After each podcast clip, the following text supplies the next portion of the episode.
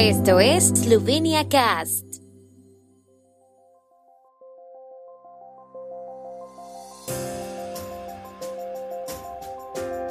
Noticias.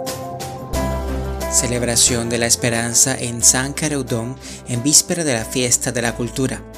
Presidente Pajor en visita oficial al Vaticano con motivo del 30 aniversario del establecimiento de relaciones diplomáticas.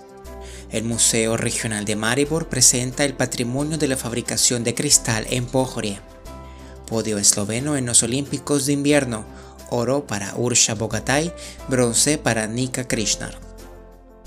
En la víspera de la fiesta cultural eslovena, el día de Prešeren, se entregarán los máximos galardones estatales en materia de cultura en la tradicional celebración en la sala Galus de Zankareudom el traductor Kajetan Gantar y el director de orquesta Mirko Zuderman recibirán el premio a la trayectoria. El premio del Fondo de Prešeren se concederá a la poeta y escritora Anya Stefan, a la actriz Jete Ostan Beirup, al compositor Damian Mochnik, a la soprano Andrea zakonja kurt al pintor Dusan Kirbish y a la directora y realizadora de películas de animación Spela Chades. El título de la celebración, Up Sreche Up Persi Hrani, que es un verso de Prešeren de su Kersti Prisavitsi, es el punto central del programa cultural dirigido por Katia Pegan. La ceremonia también se retransmitirá en directo a las 20 horas en el primer canal de la televisión de Eslovenia y en el primer programa de radio Eslovenia. El presidente de la República, Borut Pajor, realiza hoy una visita oficial al Papa Francisco en el Vaticano, que está dedicada en particular al 30 aniversario del establecimiento de relaciones diplomáticas entre Eslovenia y el Vaticano. El aniversario también se conmemoró con una misa solemne en esloveno en la Basílica de San Pedro, presidida por el arzobispo Stanislav Zore. Este será el cuarto encuentro entre Pajor y el Papa Francisco y la primera audiencia privada de Pajor con el Papa desde octubre de 2016.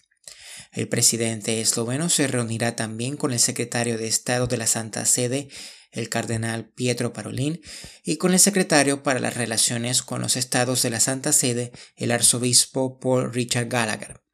Por la tarde el presidente asistirá a un concierto del octeto esloveno en la Basílica de Santa María la Mayor, organizado por la Embajada de Eslovenia ante la Santa Sede. En el día de Prešeren, el Museo Regional de Maribor inaugura la exposición temporal Narieno Pohoriu, hecho en Pojorie, de Valentina Beut, a través de fotografías de Thomas Lauk y de una selección de objetos de cristal de la rica colección del museo, presenta el patrimonio de la fabricación de cristal en Pojorie desde el siglo XVII hasta principios del XX. El cristal de Pojorie se conserva en varios museos de Eslovenia y del extranjero, pero la mayor colección se encuentra en el Museo Regional de Maribor, los objetos conservados son predominantemente de cristal utilitario, sobre todo recipientes para beber y cristal de farmacia.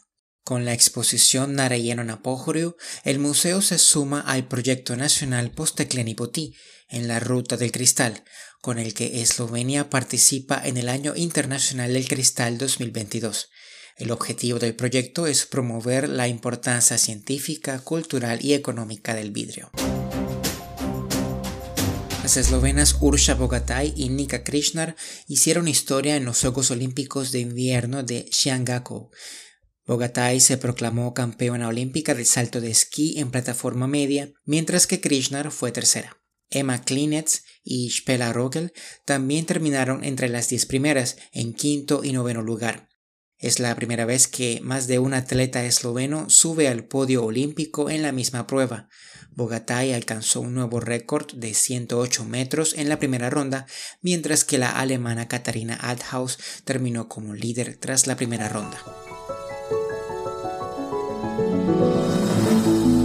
El tiempo en Eslovenia. El tiempo con información de la ARSO, Agencia de la República de Eslovenia del Medio Ambiente.